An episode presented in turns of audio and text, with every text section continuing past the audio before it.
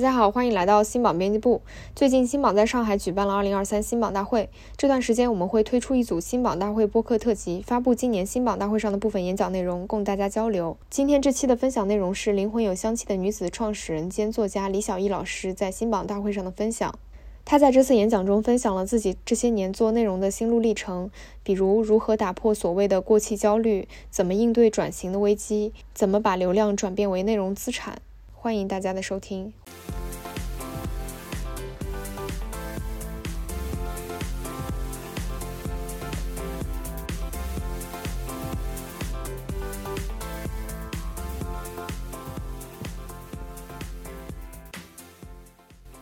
大家好。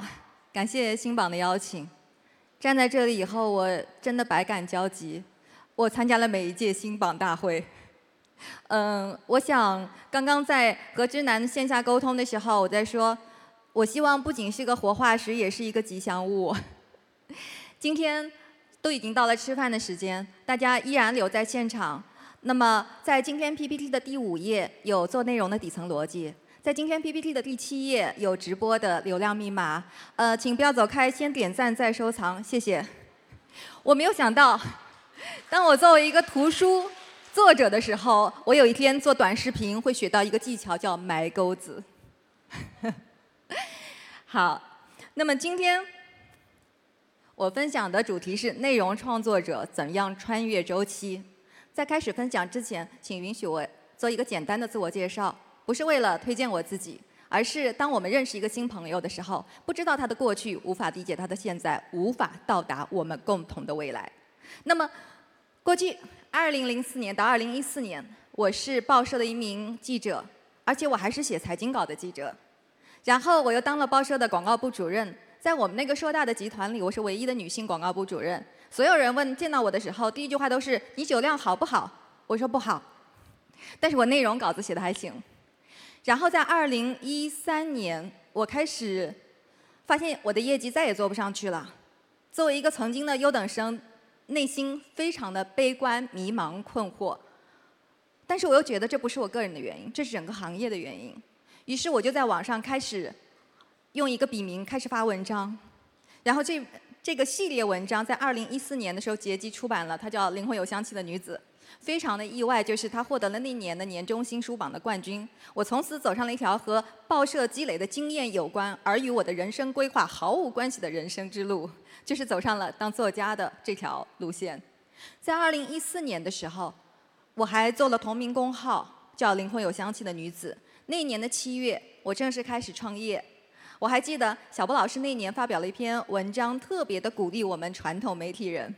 他说：“一起骑到新世界的背上。”其实世界在不断的变化，不断的更新，新的世界也在不断的发展。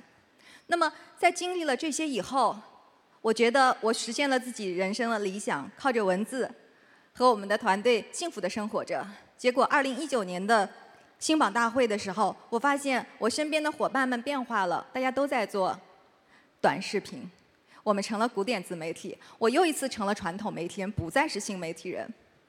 那么，又疫情又来了，在商务内容受到，包括电商受到了多重打击的情况下，我在家里想，我为什么一定要给自己一个定位，说我是一个文字创作者，而不可以是一个全方位的完成能力迁徙的内容创作者？当我们希望穿越周期的时候，内容迁移能力迁移的本领是一个底层逻辑。待会儿我会跟大家详细做我的一个分享，尽量用简短的语言。那么，二零二零年的五月，我开始做了短视频。基于原来公众号的基础，我是在视频号里开始做。在二零二一年，我才把这些内容放到了小红书、抖音、快手等等其他各个平台上。那么在多平台运营了两年以后，我确实有一些自己的感受，待会儿也会放在表格里跟大家分享。那么作为一个内容创作者，我想首先我得想清楚三个问题。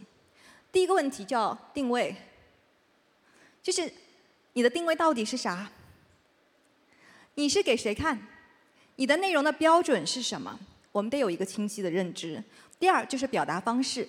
你可以并且擅长用什么样的方式传达内容给到你的读者用户？去看、去读。而这一点，请你在表达的时候问问自己：你是不是一个自恋的人？真正做内容的人，请放下自恋的执念。别人看你不是为了看你多美多好，是为了发现自己的美，发现自己的好，到达自己的梦想。所以在我们的内容当中，请多与用户站在同样的视角去互动。我想这个世界上有很多特别伟大的人，他是生来是个改变者，为了改变世界，为了改变用户而存在。我不是，我是一个天生的观察者和陪伴者。陪伴和观察就是我给我的内容表达方式。第三是价值，想清楚我们到底为用户提供了怎样的价值。这是我特别爱的一个女人，叫包弗拉。那么她有一本非常著名的作品叫《第二性》。可是当我放出这张我很爱的照片的时候，最吸引我的是什么呢？最吸引我的是她穿的好好看，然后她的配饰也好，她的服装也好。多么的有个性啊！我是一个七八年出生的女性，在我小的时候，我的家长都会对我说：“你看看，你穿的就像一个成绩不好的女孩儿。难道穿成绩不好还是有标签的吗？”我们那时候穿着裙子，第一个作为班里穿裙子的女生出现的时候，裙子要藏在包包里，到学校的时候偷偷的换掉的。可是今天，当我在做自己的内容的时候，当我在向我的同龄人、比我小的妹妹、比我大一些的姐姐去表达观点的时候，我想我们的定位是既爱知识也爱美，因为知识本身就是美，而美比漂亮更高级。第二，就是我们刚才说的表达方式。我希望每天能给女孩讲一个故事，世界级的 IP《一千零一夜》是每天都讲故事，但是我希望我们能够把。我们的内容聚焦在每天一个女性故事，于是我们用不同的内容载体去讲，我们用图书去讲，用微信生态链去讲，用短视频，用各个平台去讲。另外，我们还在全国的八十五个社群，深度的和用户互互动，去传递和传播表达我们的故事。我们在表达自己的故事的时候，不是为了说自己很棒，而是为了和同好者分享你很棒。因为你很棒，所以我们才能聚集在一起，共同分享这个很棒的世界。而价值点是什么呢？作为一个中年女性，我觉得我们经历了很多周期性的焦虑，焦虑仿佛是陪伴我们女性的一生。从我们作为一个女孩开始，我们就在想：哦天哪，我应该有一个更好的学校，我应该有一份更好的工作，我应该有一个更好的爱情。那么，当我们结婚了，又在想，哦天哪，什么时候要孩子？当我们有了孩子以后，会在想给他上什么样的学校？其实，女性的焦虑真的是终身伴随的。女性和男性特别不一样的一个点是，女性非常非常容易被自己的焦虑内化，而且不断的放大。如果能够用知识去分享、去抚平大家的焦虑，我想这就是一种很棒的价值点啊。这也是从书籍到公众号到短视频这么长的一个周期来，我们一直在做的一件事情。那么我们会分享哪些内容呢？人都有自己的擅长点。我是一个写作者，十年来我一直保持着早晨四点四十五起床，然后晚上十点半睡觉的习惯。嗯，过年的时候也不浪费。然后这样的一个创作周期，是因为在我的孩子非常小的时候，他只有清晨是安静的。我只有清晨有完整的时间，这样坚持下来以后，我可以中午的时候休息一下，然后早晨两个小时的时间完成两千五百字。我写到两千五百字我就不写了，为啥呢？在我的心目当中，我的偶像是村上春树，他的两个技能，一个是写文章，一个是跑步，这两项我都很爱。他一天写四千字，我觉得我的才华比他可差得太远，所以我写到两千五百字，坚持下来一年三百六十五天是九十万字。在这九十万字里面有十五万字会变成深度内容，选择成为一部书，而其他的七十五万字左右，它被放在了公众号、短视频等等内容形式当中，好像被浪费掉了，是吗？但我觉得不是浪费。有时候我们会分不清楚浪费与探索到底有什么样的差别，可是就是这个过程当中与时间做朋友、与内容做朋友的过程，让我逐渐理解了我们的用户他到底是什么样的人。我们其实是非常精准的定位，十年前就定位在中国三十岁加的小姐姐以及大姐姐。我们一直在陪伴中中国的姐姐们去成长，不焦虑，因为姐姐是一个年龄相当宽泛的年龄段，从三十岁我们可以称自己为小姐姐，六十岁依然是姐姐。这一部分深度的人群，就像法国《费加罗报》的经济版曾经提到的一样，姐姐经济是中国独有的现象。那么，姐姐群体也是中国独有的群体。他们达到了经济独立之后，知识开始独立，他们用知识改变了自己的命运。他们希望在这个世界上有表达、发声的能量和能力。他们的表达并不尖锐，是温和的，但是内心一定是坚定的。这就是我们的价值观。如果打个比方，也许我们是一一份视频版的读者文摘，可以陪伴和抚平内心的这种焦虑。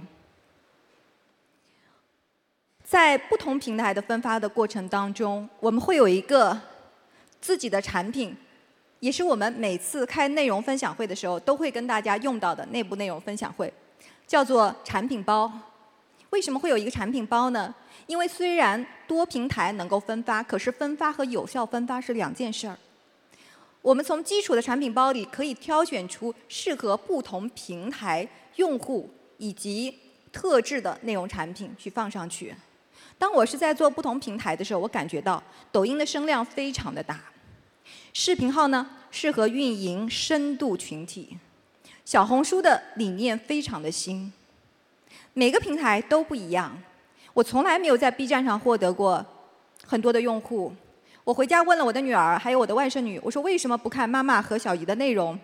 她说我已经在家里看到了你，我不想在我闲暇的时间还看着一个老师的人，像老师一样的人对着我。叨叨叨，于是我知道，其实做内容也是有选择的，一定会有一部分特别的喜欢我们、欣赏我们，就像有一部分人特别的不欣赏、不喜欢我们，没关系，我们保持尊重就好。了解用户，在十年的探索当中，我觉得有三把钥匙，分别是爱什么、怕什么、理想是什么。举一个例子哈，三十岁的小姐姐、大姐姐，她们爱什么、怕什么、理想是什么？爱自我，怕焦虑，理想是活出自己真实的样子。我们也做图书直播，那么图书直播当中，你会发现用户他的三把钥匙是什么呢？其实是他们爱让自己的孩子读书，而不是让自己读书。你会发现在直播间里跟大家分享，哎，这个书很好，底下都会问十四岁的孩子适合看吗？我说适合成年人看，没有声音了。然后他们怕什么？怕自己看书又慢又没啥用，理想是什么？理想是在这个家庭当中依然形成阅读的氛围。其实，大家每一位做内容的伙伴回去问问自己的内容，问问自己的用户爱什么、怕什么、理想是什么。我们其实就是在这样的过程当中不断的探索与追寻，找到那个同好，然后陪他一起去爱，陪他解决自己的怕。陪他达到自己的那个理想，这是内多种内容方式的组合运用。在当下，很不幸，我们会成为一个焦虑的内容创作者，因为每个平台都在说：“哇，你粉丝有多少？你用户有多少？你的精准触达在哪里？你上一条多少点赞？”可是幸运的是，我们拥有多种的内容创作方法，去多元化的表达自己。那不像在十几二十年前，我在报社除了报纸和电视，可能很难有其他的方式。而在这些内容当中，我会有一个感知：短视频和直播，我把它归为一类媒体；而图书和公众号归为另外一类媒体。短视频和直播其实更像什么呢？更像是浅度内容。浅度内容，打个比方。我每天早晨起来四点四十五起床，写两千五百字。这两千五百字可以是公众号里面一篇文章，也可以拆成五条短视频。如果按照我现在的语速的话，一分钟是两百三十个字，五百字是二两分钟十五秒左右的短视频。另外，大家在创作的时候，在做短视频的时候，请留心你的时长，时长也是非常关键的。如果一个人只能看十几秒的短视频就划走，他的注意力、耐心、专注度一定十分的有限。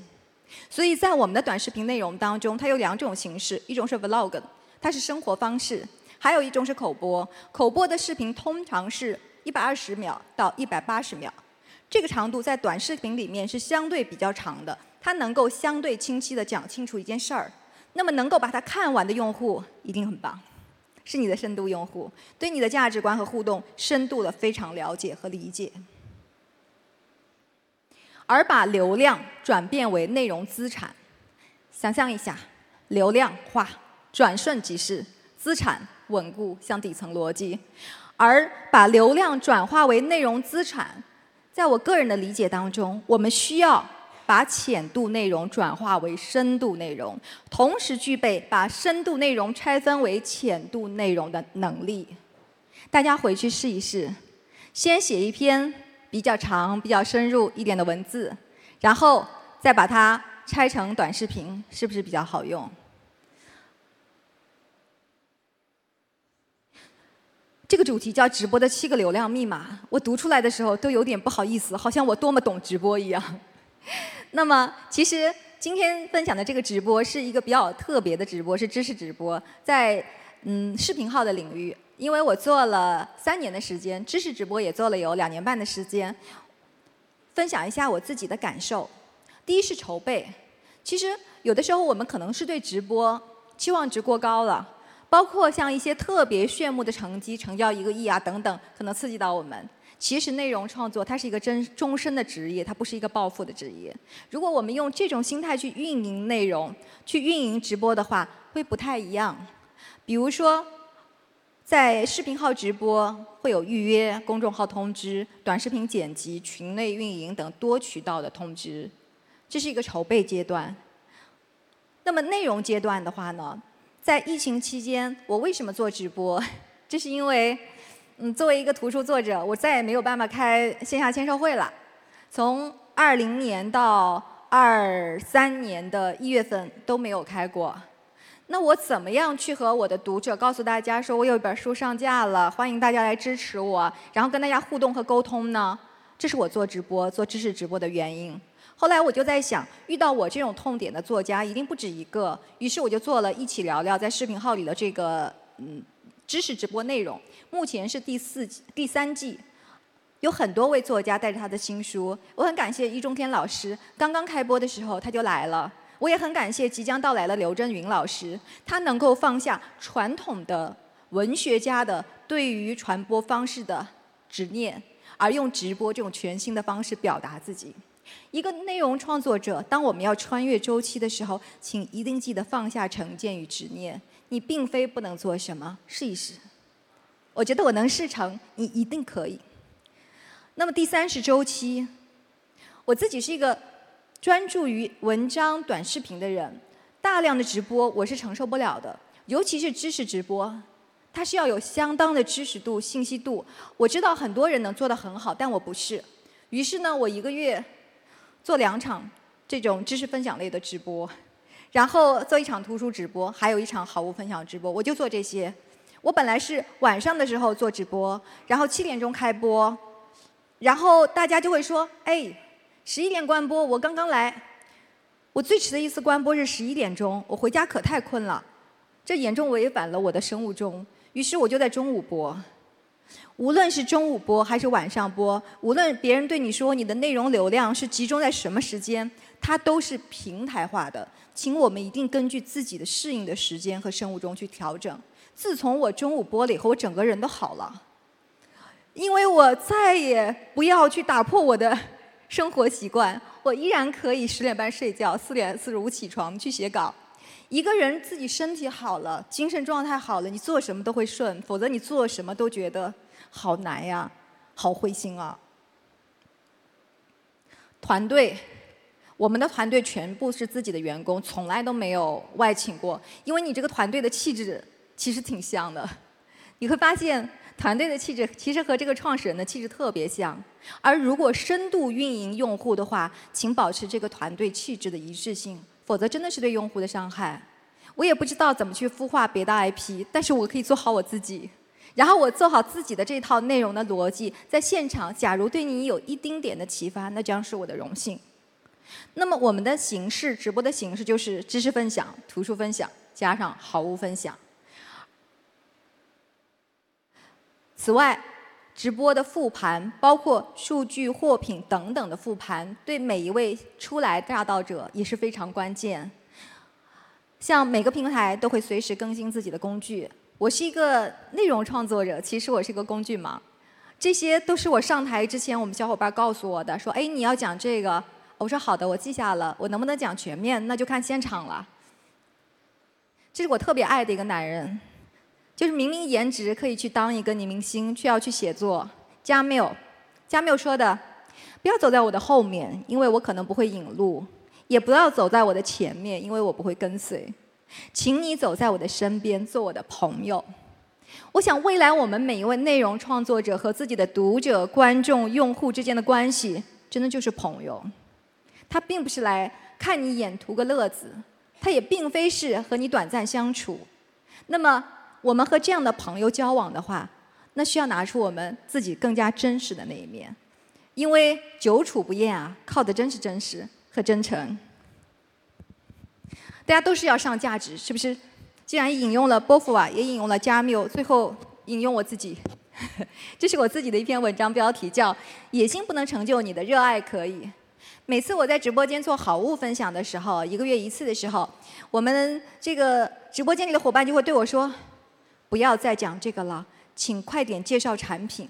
我说我为什么不能在说到珍珠的时候跟大家分享一下汉乐府的鱼鳞郎，头上蓝田玉，耳后大晴珠，多美呀！我为什么不能在讲珍珠的时候跟大家说，你知道吗？唐玄宗的梅妃是个非常有个性的女人，就是和珍珠一样。他对唐明皇说：“你爱上那个胖丫头，你就爱她好了，不要拿珍珠过来讨好我，何必珍珠为寂寥？这就是珍珠的气质。”我也希望在介绍到丝绸的时候，能够跟大家聊一点丝绸之路，能够和大家分享，当年变身绮罗者不是养蚕人，而今天丝绸在直播间里可以作为一件普通的日用品分享，其实未尝不是一种消费的进化与升级。每个人都有自己的热爱，不要违背着自己的热爱去追逐这个潮流，我们成不了。如果顺着自己的热爱，有幸赶上了潮流。有幸手拉手站在了新世界的背上，那我们可以一起穿越内容的周期。今天能够见到大家，也希望和大家一起用自己的热爱穿越这个内容的周期，在内容创业这条路上，我们能够开心快乐，发现自己的价值，长久的做下去。谢谢。